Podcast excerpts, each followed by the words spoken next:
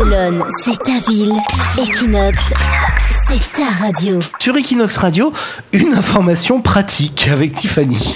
Alors oui, beaucoup de scènes pornographiques sont tournées dans les rues de Barcelone et ce, sans aucun complexe. Donc faut pas être étonné de voir une femme nue adossée à un mur dans les endroits touristiques de la ville. Donc c'est une situation qui dure depuis bien trop longtemps et qui agace la mairie de Barcelone. C'est pourquoi elle a enfin décidé de limiter ce genre de scène. Elle va faire en sorte qu'elle ne se déroule plus dans les endroits très touristiques de la ville. Donc le but est évidemment de protéger les personnes extérieures au tournage et surtout les mineurs qui n'ont pas forcément envie de voir ce genre de scène. Ou alors ils sont un petit peu vicieux les mineurs. Voilà.